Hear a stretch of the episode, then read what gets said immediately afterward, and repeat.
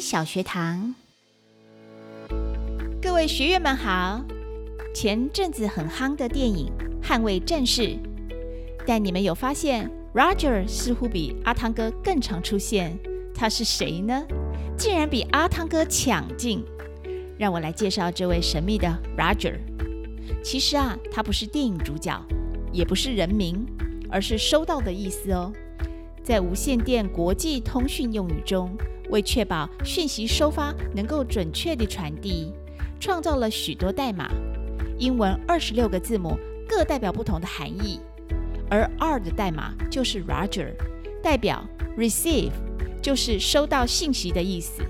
所以呀，在电影中，飞行员之间都会说 Roger，Roger that，表示收到讯息喽。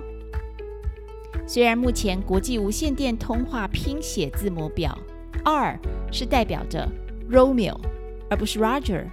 但 Roger 收到的意思早就深深烙印在人心了。